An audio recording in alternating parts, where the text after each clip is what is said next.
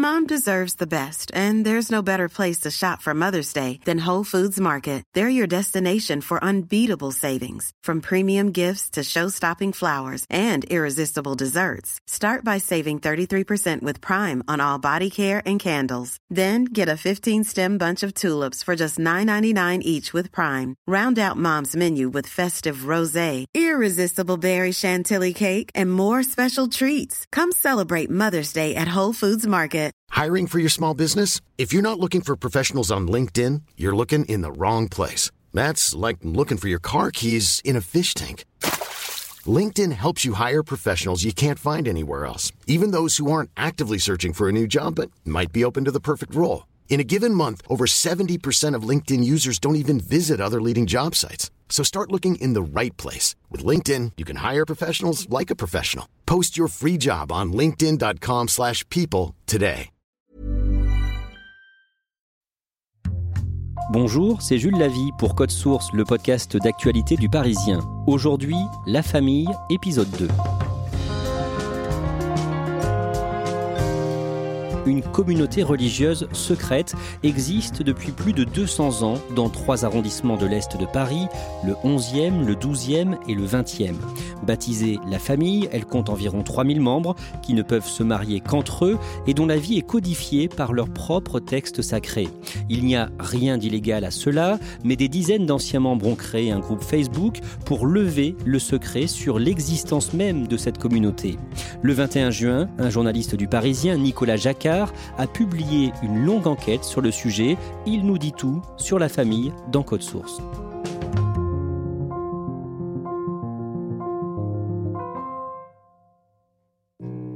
Nicolas Jacquard, dans l'épisode précédent, vous nous avez raconté que la famille est issue de la communauté religieuse des convulsionnaires de Saint-Médard à la fin du XVIIIe siècle. Mais comment se lance réellement ce mouvement? Alors, il se lance d'abord autour de Jean-Pierre Thibault, au tout début du 19e siècle, dans les années 1810. Pendant tout le 19e siècle, la famille finalement ne fait plus parler d'elle. Élie Bonjour, son prophète, meurt dans les années 1860. Et puis, on a un des grands anciens de la famille qui s'appelle Auguste, que les membres de la famille surnomment mon oncle Auguste. C'est lui qui va vraiment codifier les pratiques actuelles de la famille et lui donner sa forme contemporaine. On est là en 1892 et mon oncle Auguste décide que la famille désormais va se fermer au monde. Elle est alors composée de 10 patronymes et puis lui va dire voilà, maintenant à partir d'aujourd'hui, on ne fait plus rentrer quiconque extérieur à la famille. Et puis de fil en aiguille, ces 10 patronymes vont devenir les 8 actuels. Au départ, où vivaient les membres de la famille? Ils ont euh, toujours vécu dans, l'est de Paris pendant ces 200 ans. D'abord rue de Montreuil, très exactement, puisque une des légendes de la famille dit que le prophète Élie est venu rue de Montreuil, dans le 11e arrondissement, avec ses premiers adeptes, et que euh, comme on est sur un mouvement qu'on appelle millénariste, c'est-à-dire qu'il croit à une fin du monde relativement proche, eh bien euh, Élie a laissé ses ouailles à cet endroit-là, et il viendrait le jour du jugement dernier pour les récupérer. C'est pour ça qu'effectivement, les membres de la famille sont presque toujours restés dans le 11e arrondissement. Ils en ont été chassés sur les dernières décennies par la hausse des loyers et ils ont ensuite essaimé dans les rues alentours en remontant vers le 20e arrondissement de Paris. Pour eux, quand va arriver la fin du monde? Cette fin du monde, elle devrait arriver, nous dit-on, d'abord quand le fameux mon oncle Auguste, en 1892, lui-même a eu un enfant qu'il a appelé Auguste, et une légende de la famille dit que au 7e Auguste, donc à la 7e génération. Quand ces 7 Augustes auront eu chacun un fils aîné, eh bien la fin du monde serait là. Et aujourd'hui, le dernier Auguste en date, donc le descendant de cet Auguste-là, a lui-même eu une fille aînée. Donc pour eux, ça accréditerait effectivement cette légende qui dit que la fin du monde approchera à ce moment-là. Et puis il y a un deuxième euh, phénomène que l'on nous a rapporté qui est que les anciens de la famille ont également expliqué que la fin du monde arriverait quand la famille ne serait plus composé que de sept noms. On le disait, il y en a huit aujourd'hui, sachant que le huitième n'est plus composé que de filles, et donc cette huitième branche va s'éteindre, laissant là encore aux membres de la famille penser que la fin du monde est pour bientôt.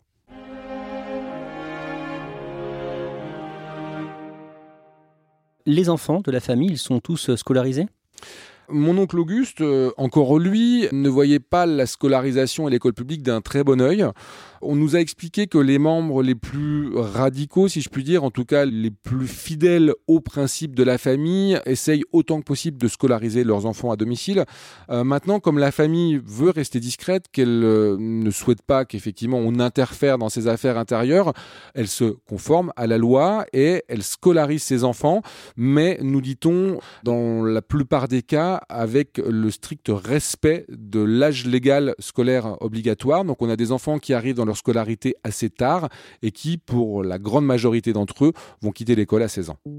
Est-ce qu'ils acceptent les technologies modernes, la télévision, le téléphone? Oui, alors il ne faut pas les confondre avec les Amish par exemple, qui eux ont décidé qu'un jour ils seraient figés dans le temps et que toute technologie ultérieure euh, leur serait refusée et, et qu'ils se la refuseraient. Là, on a des gens qui sont tout à fait intégrés dans leur monde, y compris d'un point de vue technologique.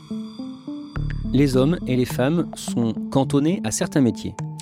Oui, là encore, c'est mon oncle Auguste qui a décidé un petit peu de cette répartition des tâches et, de comment euh, les vies euh, personnelles et professionnelles des uns et des autres allaient être euh, codifiées, conditionnées. On a d'abord des femmes qui, toujours selon mon oncle Auguste, ne sont pas censées travailler, ou alors si elles le font, elles vont s'occuper de couture, elles vont faire des petits métiers, elles vont faire les marchés. Et puis les hommes, eux, sont cantonnés également à des professions subalternes. Il y a un certain nombre de professions qui leur sont strictement interdites, et d'une manière générale, tout poste à responsabilité est vu d'un mauvais œil.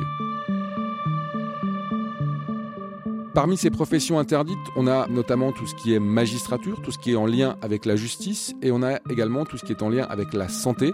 Au sein de la famille, on considère que tout ce qui peut arriver euh, d'un point de vue sanitaire ne dépend que de Dieu, Dieu qui est surnommé par la famille bon papa.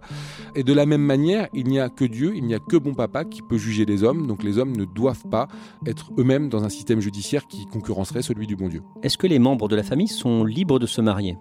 C'est très simple, vous êtes libre de vous marier, mais uniquement avec un membre de la famille qui a donc l'un des huit patronymes qui composent la famille. Vous n'avez strictement pas le droit de vous marier euh, à l'extérieur. Et donc euh, la famille va tout faire pour euh, que se rapprochent ses enfants. Et beaucoup nous ont expliqué que d'abord dans la famille, on se marie en théorie vierge, on se marie également très tôt. Et indépendamment des liens familiaux, donc on a beaucoup de couples qui, vont être cousins germains. Et nous expliquer un membre de la famille, c'est assez difficile à appréhender parce que euh, sur une même génération, vous savez que bah, tous les gens vont se marier entre eux et donc il y a une espèce de foire aux unions, c'est en tout cas comme ça qu'on nous l'a décrit, qui va faire que à partir de la fin de l'adolescence, vous allez essayer de trouver votre promis, votre promise parce que bah, vous savez que sur une même génération, le nombre de garçons ou de filles peut être limité et que euh, bah, si vous êtes célibataire, dans la plupart des cas, vous avez de forts risques de le rester. Les membres de la famille se marient entre eux, et vous l'avez dit, ça pose des problèmes de consanguinité. Oui, on a une, absence de brassage génétique qui va euh, entraîner un certain nombre de conséquences euh, au niveau de la santé des enfants.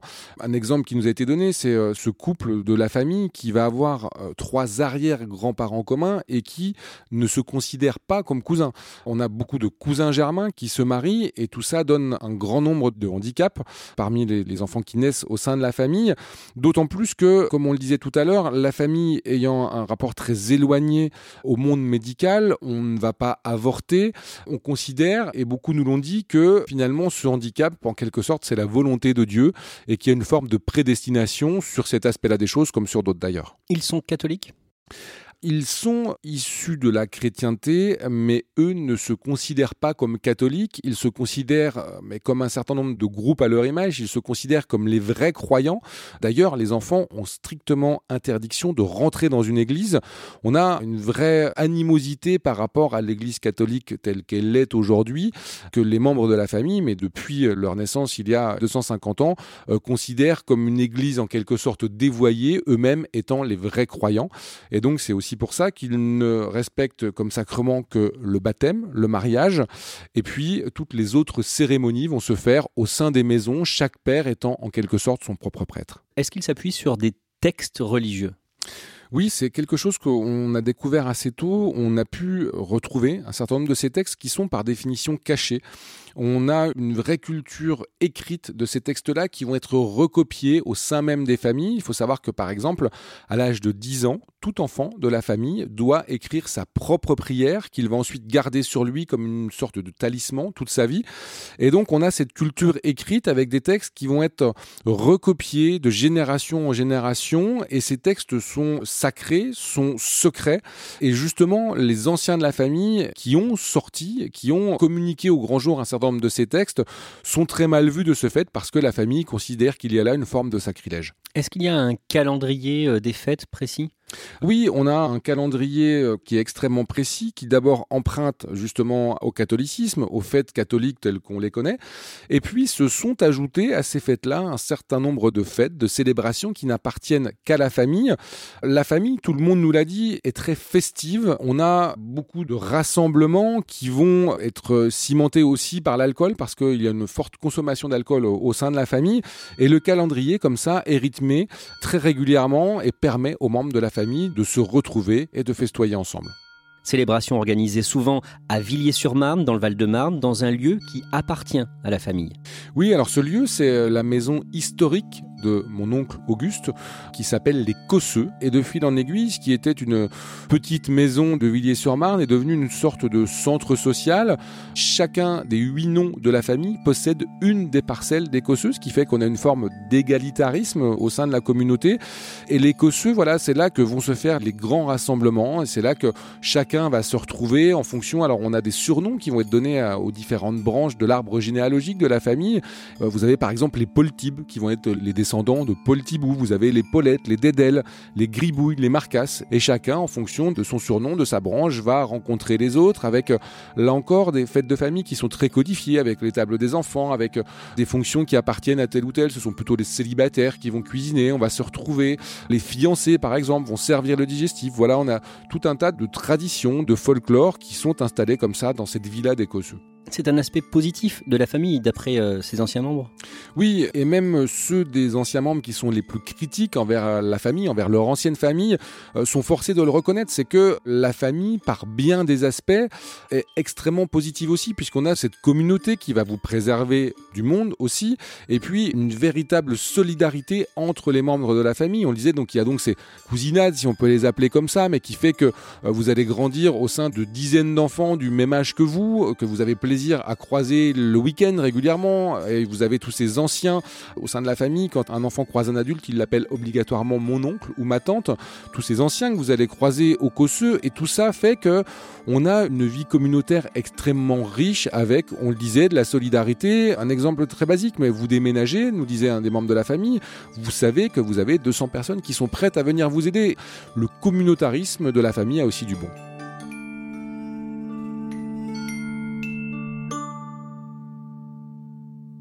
Nicolas Jacquard, plus vous enquêtez sur la famille, plus vous êtes surpris, par exemple quand d'anciens membres vous racontent comment sont organisés les enterrements. Les enterrements sont toujours organisés de la même manière. On a toujours la même société de pompes funèbres qui est installée dans le 11e arrondissement, qui va procéder à l'inhumation. Le défunt est veillé chez lui pendant trois jours. Et puis, systématiquement, il est inhumé à la fosse commune du cimetière de Thiers, puisque la famille proscrit euh, les tombes nominatives et individuelles, avec toujours uniquement des hommes qui sont présents pour ces enterrements, les inhumations étant, au sein de la famille, interdites aux femmes.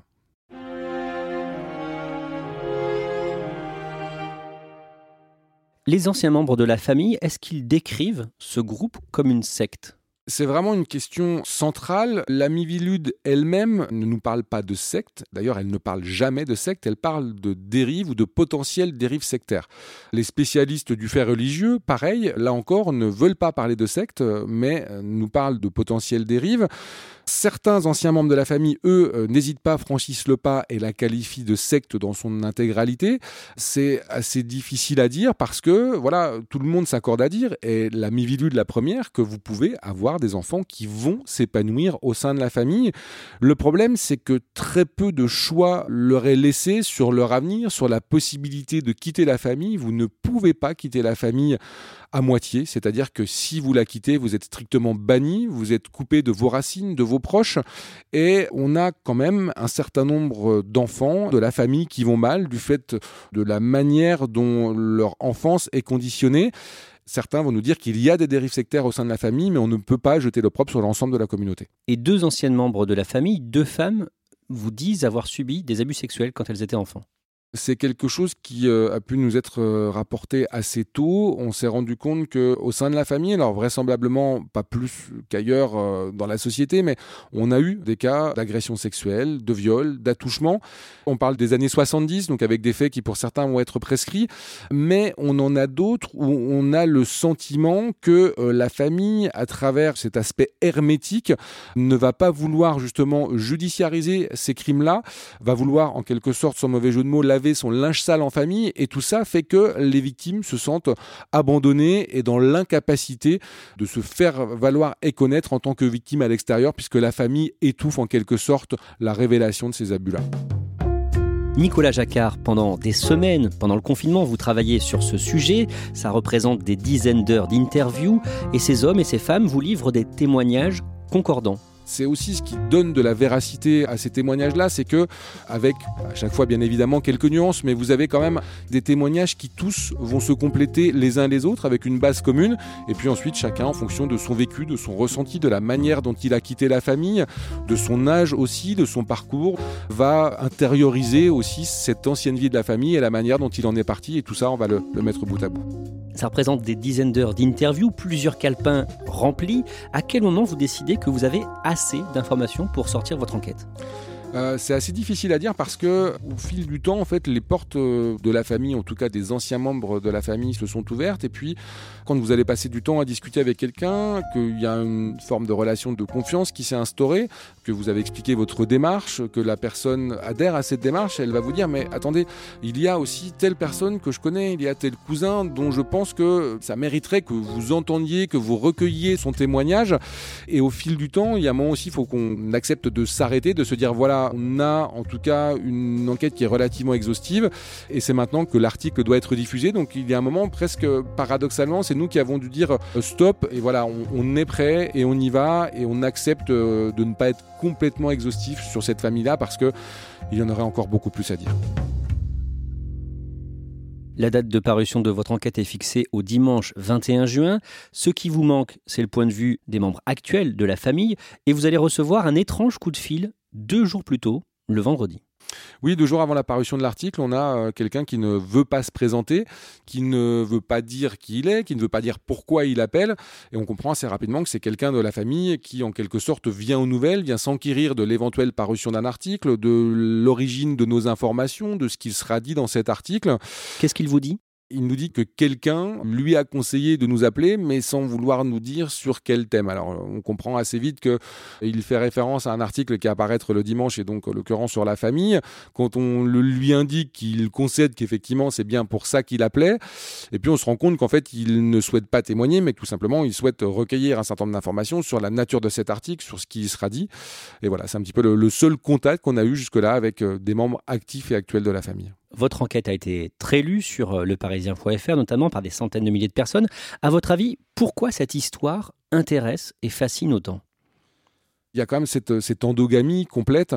Pendant 200 ans, on a une communauté qui s'est épanouie dans l'ombre, qui s'est perpétuée avec euh, un mode de vie quelque part un petit peu anachronique. Elle était là à côté de nous, elle est toujours là à côté de nous dans l'Est de Paris.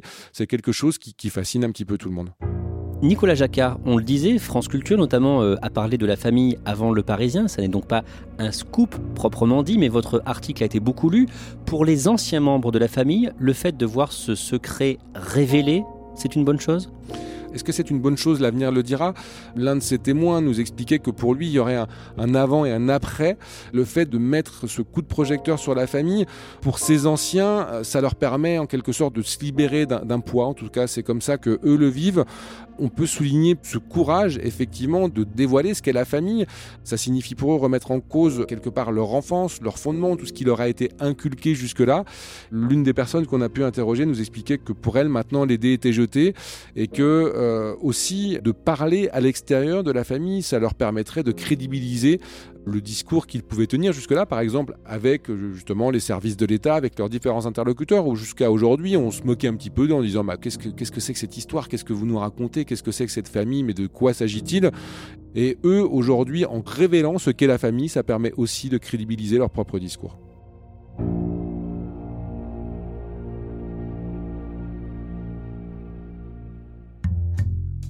Merci à Nicolas Jacquard.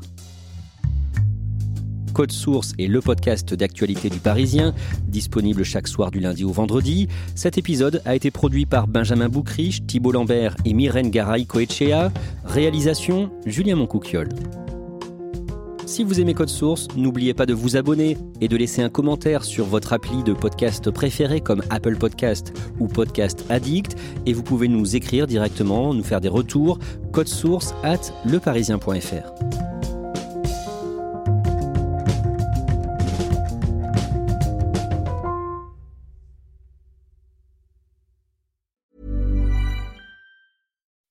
When you make decisions for your company, you look for the no-brainers. If you have a lot of mailing to do, stamps.com is the ultimate no-brainer. Use the stamps.com mobile app to mail everything you need to keep your business running with up to 89% off USPS and UPS. Make the same no-brainer decision as over 1 million other businesses with stamps.com. Use code PROGRAM for a special offer. That's stamps.com, code PROGRAM.